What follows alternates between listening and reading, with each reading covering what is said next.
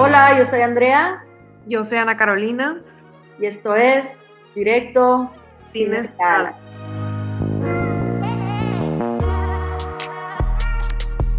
¿Qué onda, Andrea? ¿Cómo estás, Ana? Qué, gusto verte. Muy bien, ¿y tú? También muy bien. Ya te extraño, extraño ir a tu casa. Ya sé, ¿eh? Estoy, me quedé atorada aquí en Mexicali, pero espero ya mañana poderme ir. Pues te extraño mucho y espero que la siguiente semana ya podamos grabar juntas, ¿no? Sí, me voy al DF el viernes, acuérdate. Ah, mira, pues hay que presentar a nuestro invitado, ¿no? Que, que nos está acompañando desde Ciudad de México. Hablando de Ciudad de México.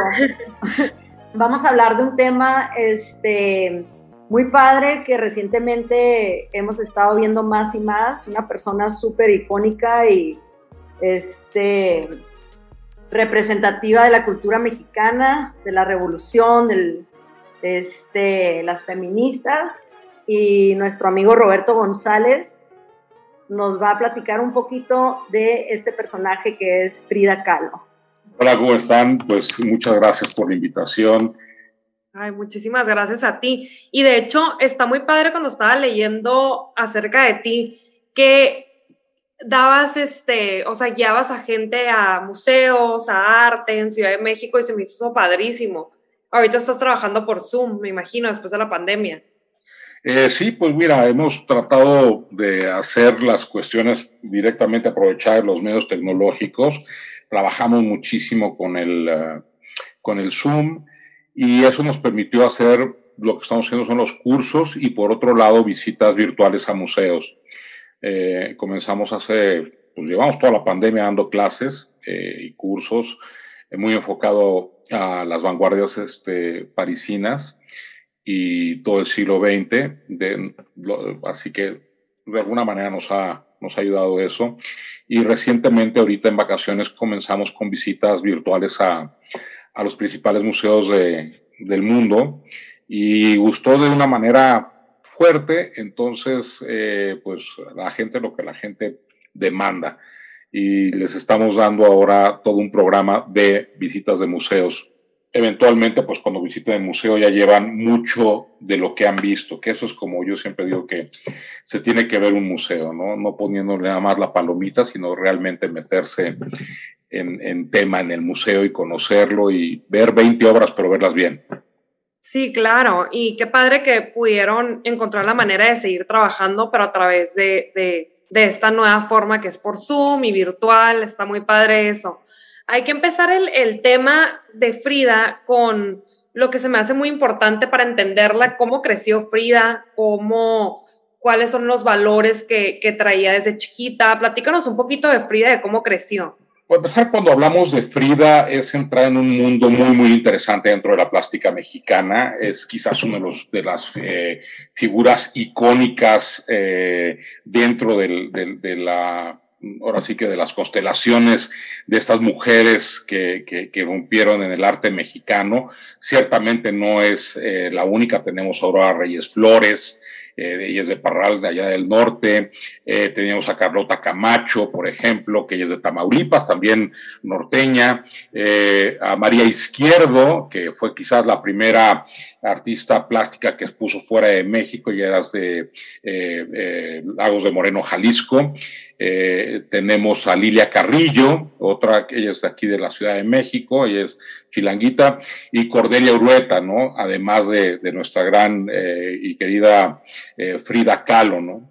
Entonces, pues son eh, dentro de este, de este grupo, eh, Frida destaca, pero Frida destaca, hay que tratar de entenderlo por la vida que de alguna manera le sirvió estar casada con Diego Rivera, sí, indiscutiblemente, pero también ella por sí mismo, porque fue una mujer eh, que rompía todos los paradigmas de la época, ¿no? Hay que entender el marco, siempre cuando hablamos de arte y de artistas, hay que tratar de entender el marco histórico y social en el que se desenvuelven. Y estamos hablando de, de, principios del siglo pasado, o sea, estamos hablando de los años 20, ¿sí? Con una jovencita que eh, en la preparatoria, en la Escuela Nacional Preparatoria, había cinco alumnas contra tres mil hombres, ¿no? Entonces eso te da una idea de lo que es romper con paradigmas, por ejemplo. Y esto es importante. Y Frida, pues nace en, en Coyoacán un 6 de julio de 1907. Este, moría también en ese barrio, tristemente, un 13 de julio de 1954.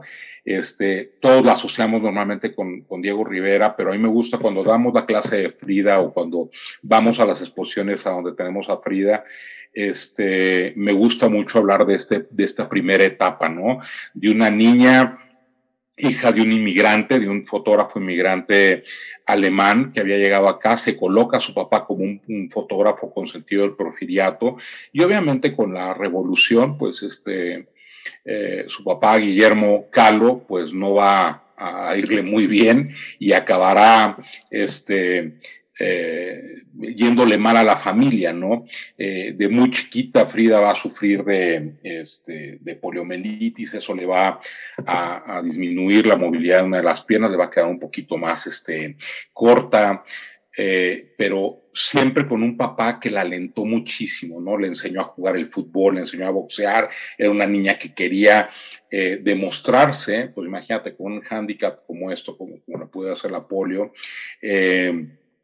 con este hándicap, ella quería estar mm, eh, por encima de las mujeres y al, al, este, al mismo nivel que los hombres, porque los hombres representaban justamente el dominio, ¿no? Y ella se sentía por debajo de cualquier dominio. Entonces, de muy chiquita te muestra un carácter justamente que no va a parar con nada. Y eso a mí me encanta, ¿no?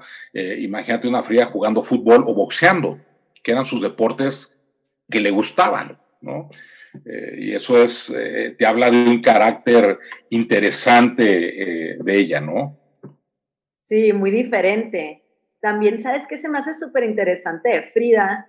Que cómo ella usó su cuerpo y el aspecto de no depilarse la axila, las piernas, dejarse el bigote más crecido, la, la ceja, este, no, nunca se cuidó esos aspectos. Creo que yo interpreto como que en un interés de, pues, romper como que de rebeldía, ¿no? Porque hasta en sus autorretratos y todo como que exageraba mucho más su, su, su, ceja y su bigote y todo. Entonces digo como que cuál podría ser el motivo otro más que decir como que...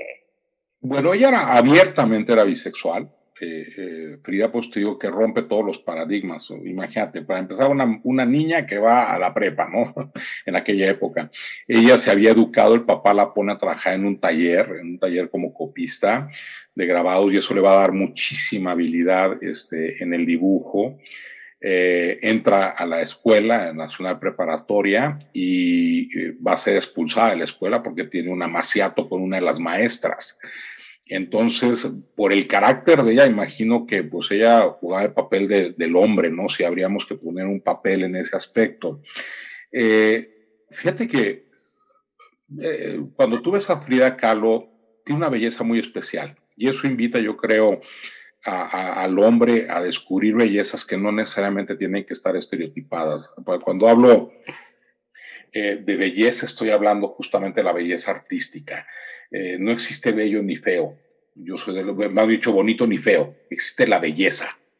Y cuando hablamos de eso es ir a una parte pues muchísimo más sublime de lo que toca a la parte física.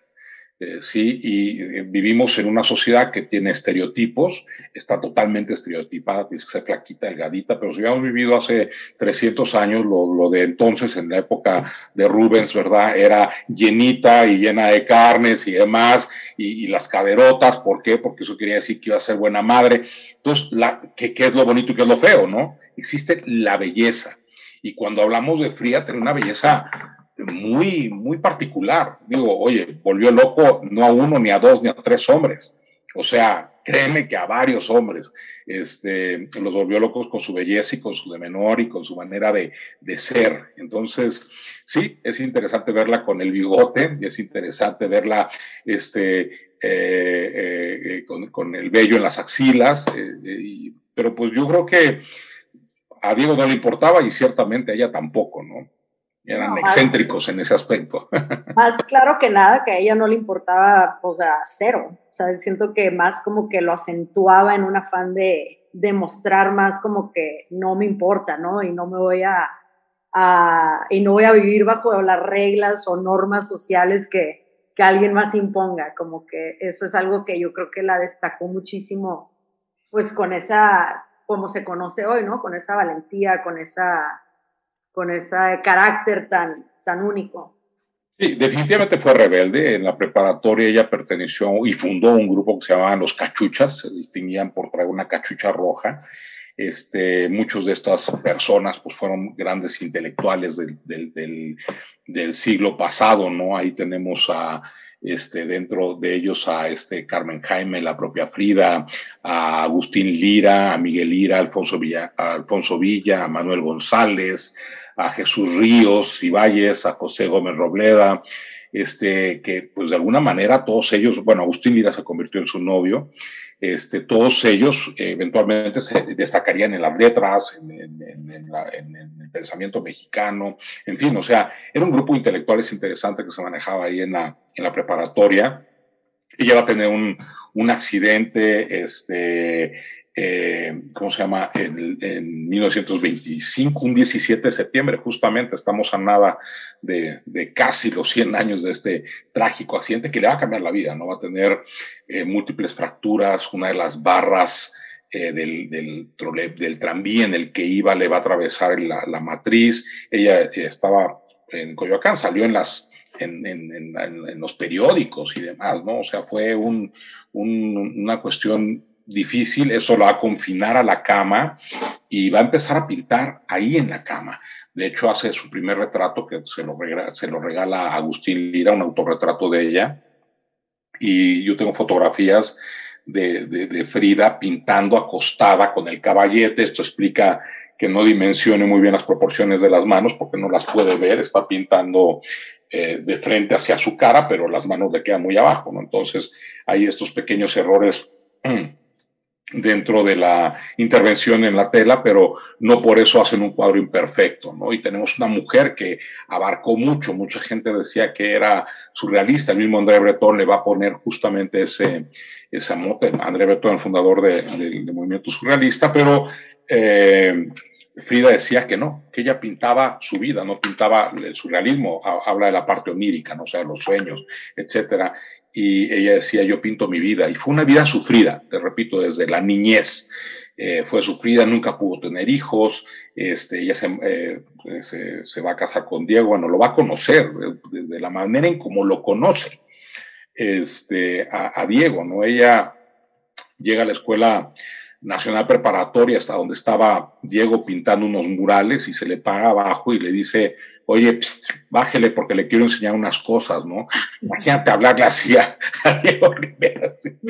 le valió un Y eso ha de haber vuelto loco a Diego. Me queda clarísimo que le rompió el patrón. Ya lo conocía, ya lo había visto antes. Diego debe haber tenido, digo, era feo, como patada en los riñones o de, esas bellezas difíciles de entender pero debe haber tenido una, una personalidad abayazadora porque las mujeres formaban fila para estar con él. ¿eh? Me llama mucho la atención, Roberto, ahorita que dices esto, porque eh, Diego tiene como eh, la gente pensamos como de conquistador, tiene, tiene esta reputación ¿no? de conquistador cuando para mí no es un conquistador, las mujeres más bien llegaban con él, así como Frida, ¿no?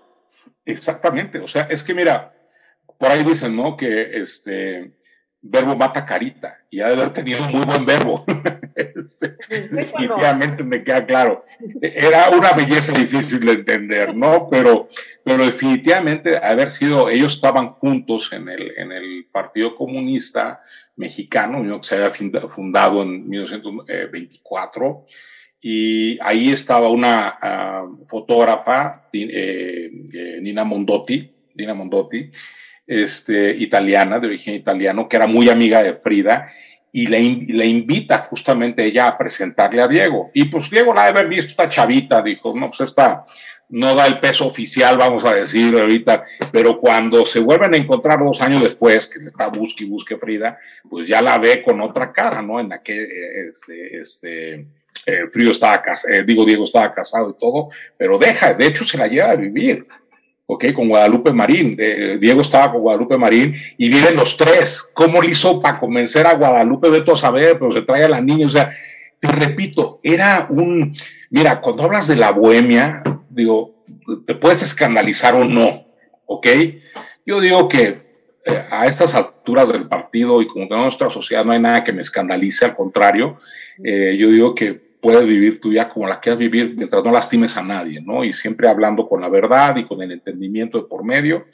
Y, creo que fue el caso de Diego y Frida, porque te repito, vivían con Guadalupe Marín, después se casarán en, el, en el 29, después de que Diego va a ser invitado a ir a Estados Unidos, se van a ir los dos, ella se embaraza en 1930, el bebé venía mal, lo aborta, vuelve a abortar en Detroit, van a estar un tiempo en Estados Unidos, Diego va a estar pintando allá, ella, ¿cómo te diré? No sobresalía en ese momento ella en, la pintura, pero estaba pintando, o sea, no, no creas que nada más era así, pero Frida eh, atendía a su marido, vamos a ponerlo de esa manera, este, y durante el 31 al 34, que van a ser el tiempo que van a estar ellas en, eh, Estados Unidos, eh, pues se va a embarazar nuevamente ella, allá va a abortar en Estados Unidos, en Detroit, justamente en el, en el, en el hospital de eh, Henry Ford en Detroit.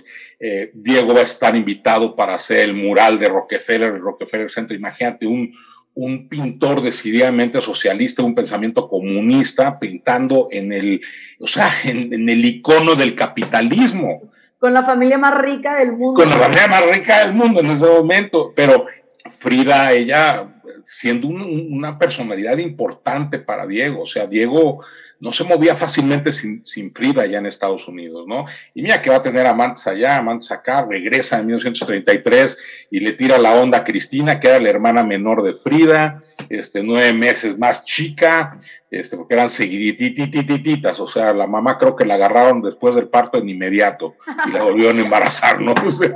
pero, Roberto, esta fue la ruptura, ¿no? La de la hermana Cristina, cuando se mete con la hermana Cristina. Mira, va a lastimar mucho a, ella, pero todavía van a ayudar, o sea, se van a, se van a, dejar, vamos a decir, va a tener un pleito fuerte, se van a dejar, pero la ruptura, ruptura se va a dar después de Trotsky. Cuando viene Trotsky a refugiarse a México, Frida pues tiene que ver ahí con Trotsky, ¿me entiendes? Vivían en la Casa Azul en Coyoacán todos.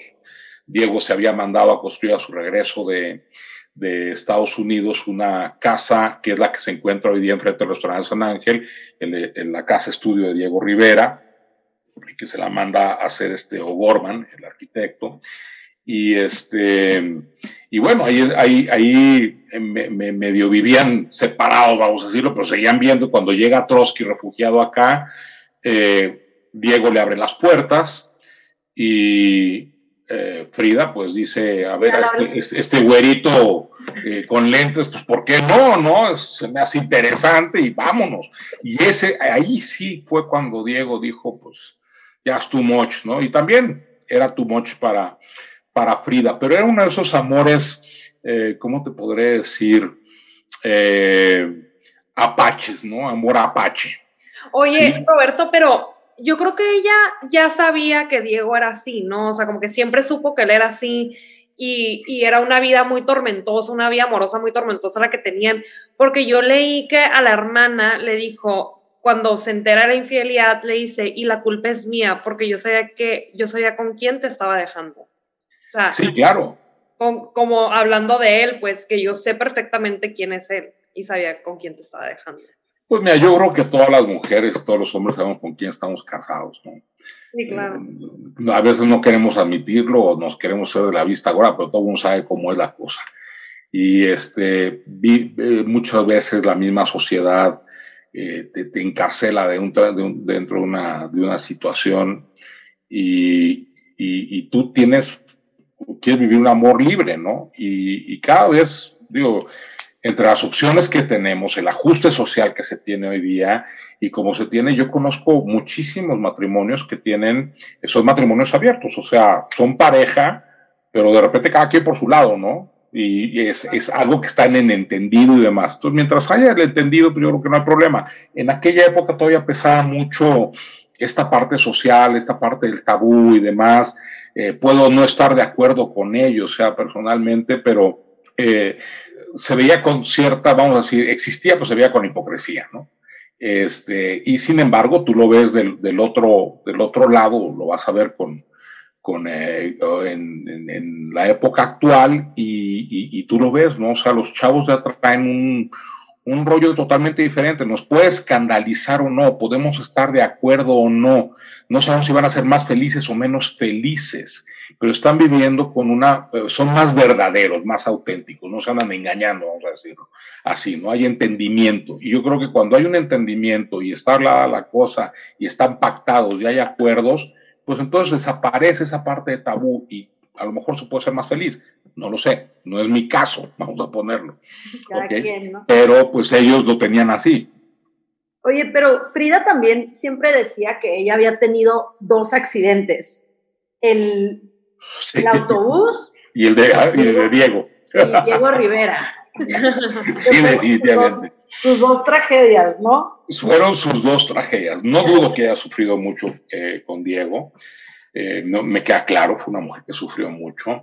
Este, ella, eh, de hecho, en sus retratos lo vas a ver su sufrimiento, su sufrimiento como mujer de no poder procrear, o sea, de no poder ser mamá. Yo creo que eso la, la tenía eh, literalmente devastada porque trató varias veces hasta que finalmente se resignó. Diego, por su parte, había tenido hijos, había tenido a su primer hijo, a, Diego Martín Rivera, lo había tenido en, en, ah, ¿cómo se llama? En, París, eh, va a morir muy chiquitito, este, y con esta Angelina Belov, que va a ser una mujer que él va a conocer en 1909, cuando él está estudiando en París, este, se, lo va a esta, se va a presentar esta eh, pintora mexicana Blanchard, que también vivía allá en, París, y se van juntos ahí a, un, a, a Brujas, y es donde la conoce, se van a enamorar, se van a a vivir juntos, porque a lo que vivías en, en, en, París, ¿no? Diego traía mucho esa mentalidad. Entonces llega a México, no quiere estar dentro de los estándares sociales, Fría tampoco quiere estar dentro de los estándares sociales, y al final, pues si no hay reglas escritas y no hay eso, pues probablemente los dos sufrieron y sufrieron mucho. Eh, y en el caso de, de, de, de Fría no lo dudo, y, su pintura siempre es una pintura de mucho sufrimiento. De hecho, Yo invitaría a tu auditorio a que visiten la página de, Frida o, la del Dolores Olmedo. Hay una que se llama este, La Columna, que es la, una, un cuadro de Frida. A mí, ¿sabes cuál se me hace muy triste? La del aborto. Ah, esa que tiene, ese es el de, el de, el de, el de Chicago, el de Detroit, que está ahí en una cama y hay un feto, un caracol, unos rayos X, un lirio azul. Que está la, sangre, la sangre del aborto se va como hacia el suelo, que representa como en otras culturas indígenas, como recolectaban la sangre de la mujer para la fertilidad. Entonces ella pone la sangre, o sea, va escurriendo como dando vida hacia el suelo. Híjole, qué increíble, eh, Caro, que, que este, que se está fijada en este tipo de cosas, porque la iconografía de, de, Frida es muy, muy interesante.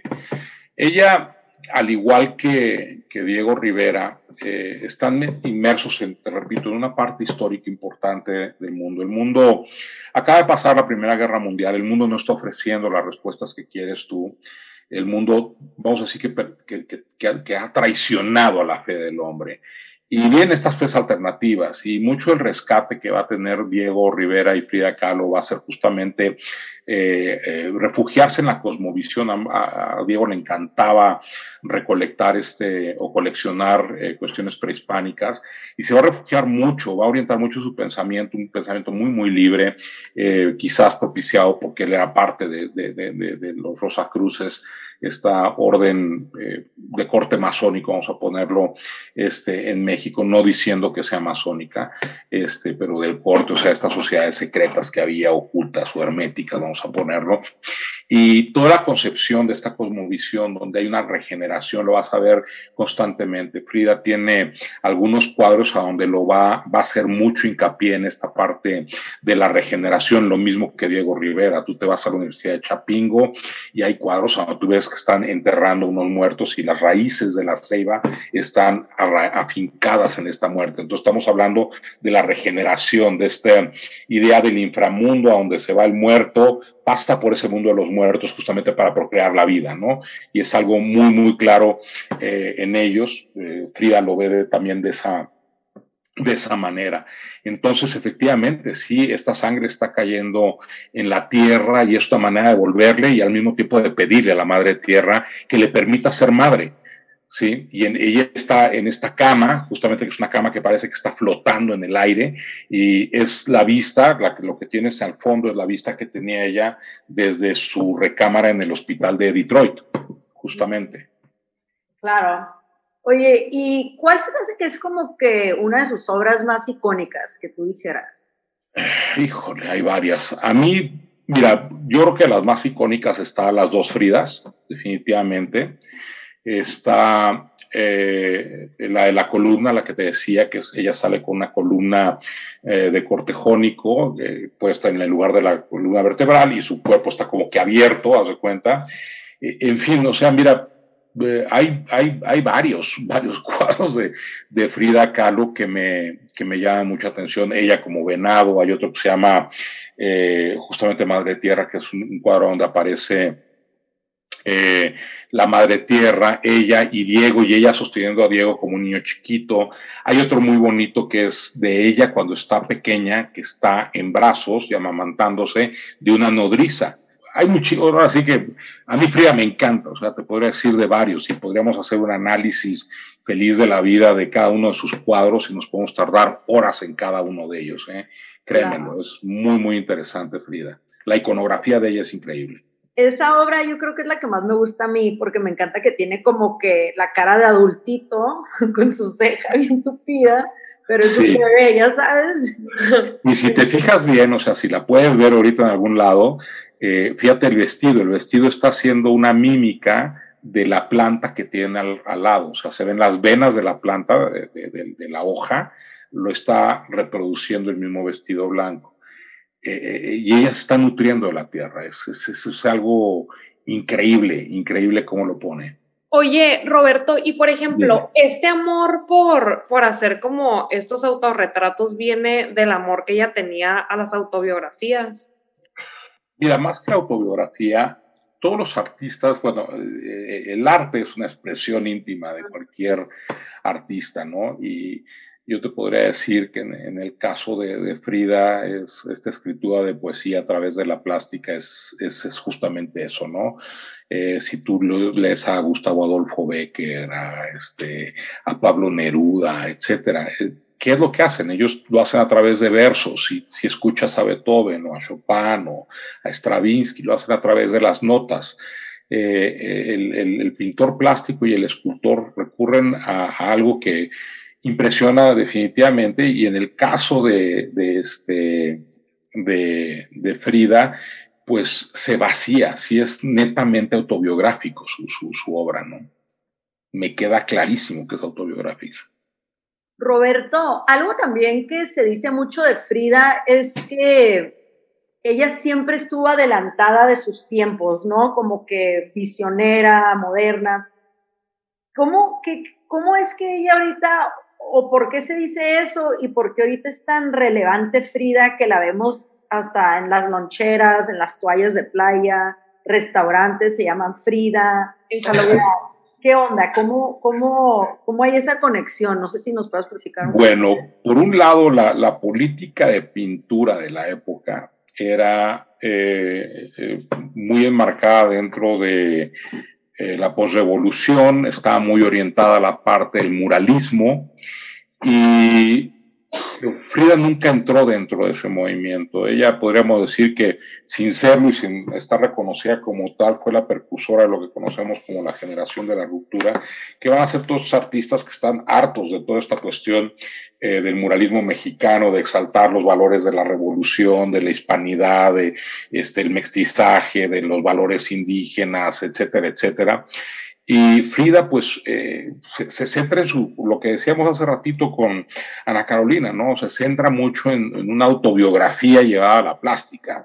Este, y eso va a identificar mucho en esta lucha social que ella está llevando, en esta, vamos a decir, empoderamiento de la mujer, por así decirlo, sin ella haber sido una, una mujer que pudiésemos decir, dentro de su rebeldía, no fue una persona que se volaba a los extremos, ¿no? De hecho, ella se divorcia en el 39 de, Diego Rivera y en el 40 se vuelven a casar. O sea, eh, vuelven a, terminar juntos y, Diego estará con ella hasta el último de sus días, ¿no? Hasta el momento en el que, en el que fallece, fíjese, 13 de julio de 1954, después de haber estado en una exposición, haber tenido una exposición, su primera exposición aquí en México, este, que se hace en la Galería de Inés Amor, y que la llevan en una cama de hospital, porque no podía, entonces la ponen a la mitad y ahí se puso a brindar con todo el mundo, desacatando a todo el mundo, ya había tenido intentos de suicidio, estaba asumiendo una depresión y demás, y de hecho ella cuando se despide del mundo en su, en su diario, en su eh, diario, ella escribe eh, que ella estaba lista para partir, que no debía nada a nadie, ni que ojalá y no tuviera que regresar, ¿no? Eh, son de las cosas que escribe, otra de las cosas lindas que escribe es, este, pies para que te quiero si tengo alas para volar, ¿no? Este, o sea... Favorita, Roberto. Esa es mi frase favorita. Me encanta, porque te habla de su espíritu, te habla mucho del tipo de mujer que es, ¿no? Entonces creo que eso cuando lo retoman ella en, los setentas, se vuelve a medio a redescubrir, a finales de los, de los 70, principios de los 80, se empieza a redescubrir, sus cuadros se empiezan a vender en Estados Unidos, había mucho coleccionista que le había comprado en Estados Unidos y empieza a salir la obra, eh, personajes como Madonna, este, acuden eh, a, galerías como la de Marianne Martin en Nueva York, donde se tenía pues gran cantidad de obra de, Frida y este y esto la, empieza a revalorizar y la ponen número uno como un icono, un icono hasta cierto punto de la raíz latina, porque decididamente es una mujer que se ve latina. Este, eh, por otro lado, una mujer que es femenino y, masculino al mismo tiempo, el bigote, lo que tú mencionabas hace rato, etcétera. Entonces, para un mundo que tiene hoy día, a Dios gracias, esta cuestión de, la identidad de género, etcétera, etcétera, pues se ajusta mucho como un, eh, un icono, eh, aunque ella no creo que lo haya pretendido ni, ni, siquiera en su más remota sueño de opio se hubiera imaginado que iba a terminar así, pero no, no, ella no hubiera objetado. Yo creo que ella estaría muy orgullosa de, de, ver cómo hoy día la mujer tiene una voz muchísimo más decidida en todos los ambientes, como la identidad de género se ha abierto justamente a eso, a, aprender a aceptar lo que es, ¿ok? Y, y, y, la libertad, al mundo venimos a ser felices, punto. creo que ella algo que nunca pudo completar en su vida, la felicidad completa, pero algo en lo que ciertamente eh, eh, buscó, ¿no? Me queda clarísimo.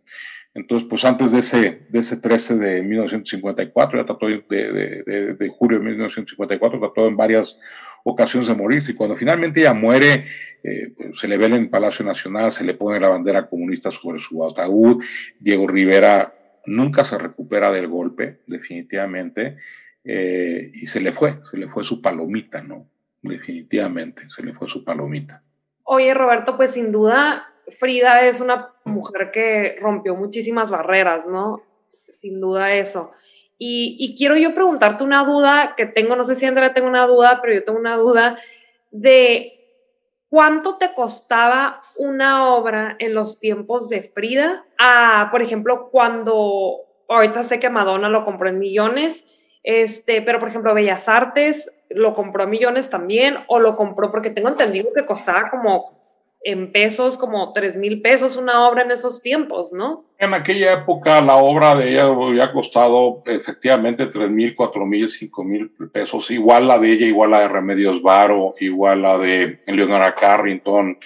Eh, o sea, el arte ha tenido un, un boom interesantísimo este, a partir de los años 80, en, eh, sobre todo el arte latinoamericano, lo que llamamos en Sotheby's en Christie Latin American Art, este, y, se revalorizó a Diego Rivera, a Tamayo, tienes a Cislo, por ejemplo, este, a Botero, en fin, en, sí el, arte, a Toledo, a, este Toledo que es un pintor oaxaqueño, todo esto se revalorizó, eh, no a raíz de Frida, y, eh, sino que en sí el arte empezó a tener un auge importante. Eh, eh, Picasso se revalorizó, o sea, Picasso, si tú invertiste en un cuadro de Picasso hace 25, 30 años, o sea, lo que puedes ganar hoy día con un cuadro de Picasso no te lo hubiera dado, bueno, el, mejor manejo en bolsa, para que me entiendas.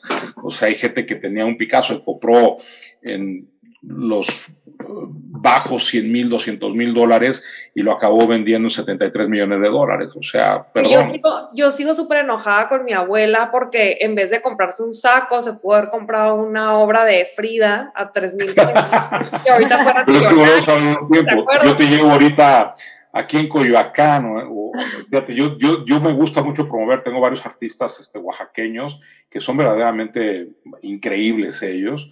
Eh, este, pero, ¿qué te podría decir? O sea, la gente no lo ve de esa manera, o sea, la gente está en otra cosa. Hoy día el arte contemporáneo empieza a tener un acento, pero también se peca mucho la extravagancia y demás. Yo estoy de acuerdo que el arte, el arte definitivamente es una expresión, ¿no? Pero hay veces que hay que saber lo que se está expresando. Y sí, es producto de, de la historia y producto del, del entorno social, esta expresión, pero pues hay veces que no entiendo mucho el arte. actual, ¿no? Definitivamente. Entonces le hubiera pasado lo mismo a tu abuelita, hubiera dicho, yo no entiendo a esta mujer. O sea, ni pinta con la estética, no es académica, ellos traían otra mente en la cabeza, otra, otra, ahora sí que otro proyecto en su cabeza. Y no lo entenderíamos. Entonces no lo hubieras comprado. Mm. Ahorita yo te podría decir, oye, ¿por qué no compras un Didier oaxaqueño? Ay, mira, pues sí está padre, pero pues como que no y de repente pues, te va a venir a reclamar tu nieta, oye, güey, ¿por qué en lugar de estar haciendo un problema con este loco que se llama Roberto González, no te mucho de a comprar un cuadro de Didier, ¿no? O sea, ese sería el reclamo. No lo sabemos, hay que tener muy buen ojo para invertir, definitivamente. Roberto, en, en tema de Oaxaca, eh, fíjate que ahorita acabo de conectar en mi mente que esta mujer, Frida, siempre vestía como que en traje de Tehuana, ¿no? De Tehuana, sí. Y, y, algo que yo aprendí de la cultura, yo voy mucho a Oaxaca por mi, por mi trabajo, y algo que yo aprendí es que es una cultura donde se da el matriarcado, ¿no? Y efectivamente dentro de ellas se da mucho que bailan mujeres con mujeres sin necesidad de que haya hombres ni nada. Y ahorita estoy conectando y digo, ¿será por eso que ella vestía así? Pues coincidencia. No, yo creo que mucho era una parte de este rescate, identificación con la raíz eh, mexicana, eh, que yo creo que también lo damos. Es, curioso que a mí me da mucha risa por aquí, todo el mundo le corre a, los trajes y a las guayaberas y demás. Y tú cuando viajas al extranjero, eh, ves a la gente que de repente trae una blusa cosida o un huipil o una cosa y, lo, y lo llevan a una noche de gala, ¿me entiendes? Este, o un rebozo, por ejemplo, estos rebozos de saltillo son una belleza para mujer y, y, demás. Me ha tocado ver esos rebozos hechos en, seda, este, en, en, en, galas, en alguna parte del mundo, ¿me entiendes? Y dices, wow. Entonces yo mucho creo que era el rescate de Frida por esa parte, esta identidad que tenía más que otra cosa. Yo creo que vendría siendo un poquito circunstancial. Digo, no, no, no lo sé, pero yo lo podría más circunstancial que un hecho de, de, marcar un acento, ¿no? Fíjate que yo lo veía más por el hecho del polio, para tapar su enfermedad. Claro, eh, la, la, falda siempre fue para eso, porque ya tenía que usar, de hecho, en la exposición que tienes en la Casa Azul, hay un cuarto donde tú puedes entrar a ver este, los corsets que se ponía y eh, la diferencia de los zapatos que tenía. Se mandaba a hacer unos zapatos especiales porque tenía una pierna más corta que la otra. Entonces, mucho ciertamente e indiscutiblemente la, la, falda era para cubrir eso, ¿no? Pero la puede haber hecho porque tiene ya, eh, ahí tienes, por ejemplo, vestidos que eh, hechos por Chanel o, o por Yves Saint Laurent, eh, en fin, o sea, tienes vestidos que, que, que, fueron hechos por diseñadores, digo, modistas de mucho renombre y no necesariamente eran este eh, de tipo mexicano. Entonces eso apoya mucho lo que acabas de mencionar atinadamente, Carolina, y, nos aleja un poquito de este principio a que a fuerzas tenía que ser mexicano, pero le gustaba a ella vestir, o sea, ella tenía un orgullo muy grande por México. Yo creo que todos deberíamos tener un orgullo muy grande por México. Claro. Roberto, pues creo que pudiéramos hablar de este tema muchísimo, ¿no? Porque me tengo, quiero seguir platicando, pero muchas gracias por acompañarnos, de verdad que se nota eh, la pasión que tienes hacia la historia y el arte y yo creo que nos has compartido unos aprendizajes muy padres hoy. Muchísimas gracias. Gracias a ustedes por el espacio y, pues quedan invitadas ustedes también el día que quieran participar en alguno de nuestros cursos, en alguna de nuestras visitas, cuando las empecemos a hacer. Hacemos visitas aquí en México constantemente, ahorita que abran, esperemos ya poder empezar a hacerlos en museos. Eh, obviamente va a variar mucho como las hacíamos antes, pero metemos mucho cuidado en que todo el mundo se, esté, esté, cómodo, se entere, usamos diademas con micrófono para que puedan escuchar la explicación mientras están viendo las, las, este, la obra y no están interrumpiendo nosotros a las demás personas. Entonces, pongan mucho cuidado en ese aspecto y las clases, pues bueno, por Zoom te dan la oportunidad de ir tomando fotografías, de ir tomando apuntes, las dejamos grabadas por una semana, entonces si no escuchaste toda la clase o la quieres repetir, la puedes escuchar a, tu paso durante esa semana, después ya se borra. Este, en fin, o sea, tratamos de hacer las cosas porque para mí esto es una pasión, lo que me interesa es comunicar mi pasión, ¿no? Eso es realmente, arte que otra cosa, eso es para mí lo más importante, gozo mucho. No, está padrísimo lo que estás haciendo con tu socia Alejandra Palomino, que se me hace muy, muy padre, guiando a la gente, eh, inspirando a la gente. Y los voy a invitar a todo mundo a que siga tu página, porque aparte me han hablado maravillas de tus, de tus guías, de todo lo que haces, me han hablado de tus cursos, me han hablado maravillas. Entonces, sigan la página de Contarte, cont-arte-bajo, porque hace rato dije piso y Roberto piso. piso en vez de guion bajo, o no sé si soy yo nomás. Y luego el otro es turista guion bajo en guion bajo tu guion bajo ciudad. Exacto, esos son los Instagram, exactamente. Instagram, que está muy padre para, para gente extranjera, también habla en inglés. Sí, bueno, eh, eh podemos dar las visitas en inglés, italiano y español, que son los idiomas que más o menos domino. Entonces lo hacemos felices de la vida. Alejandra es una parte definitivamente, sin ella nada de esto existiría, porque ella es la que le pone a esto el feeling, la que le mete el trabajo que no se nota aparentemente, pero creo que es la espina, la, la espina, ahora sí que la, columna vertebral, perdón, de todo este proyecto, ¿no? Definitivamente a ella le pueden llamar, ya tiene toda la información, ella es la que organiza las visitas, etcétera, etcétera. A mí ya me dice, Roberto, lunes y martes tenemos trabajo, tal día tienes esto. Nada de esto existiría si no fuera por Alejandro eso sí te lo digo. Ha, sido, además de una gran compañera de vida como amiga y demás, eh, este, pareja, es una gran persona y, ciertamente una, eh, una socia que no podría conseguir mejor. Entonces, con ella, el teléfono es 55 29 66 92 83, por WhatsApp se pueden comunicar y este y contarte doble cero arroba gmail.com que es el correo y ahí les podemos mandar información inmediatamente sobre cursos paseos eh, Alejandra inmediatamente los pone si así lo quieren en una lista de difusión y se les manda las invitaciones y ya van a cual quieren ir no lo de menos Qué padre. Pues muchísimas gracias, Roberto. Gracias por tomarte el tiempo a acompañarnos el día de hoy. Gracias a ustedes por su tiempo. Todos aprendimos muchísimo. Y pues vamos a despedirnos, Andrea. Esto es directo sin escalas.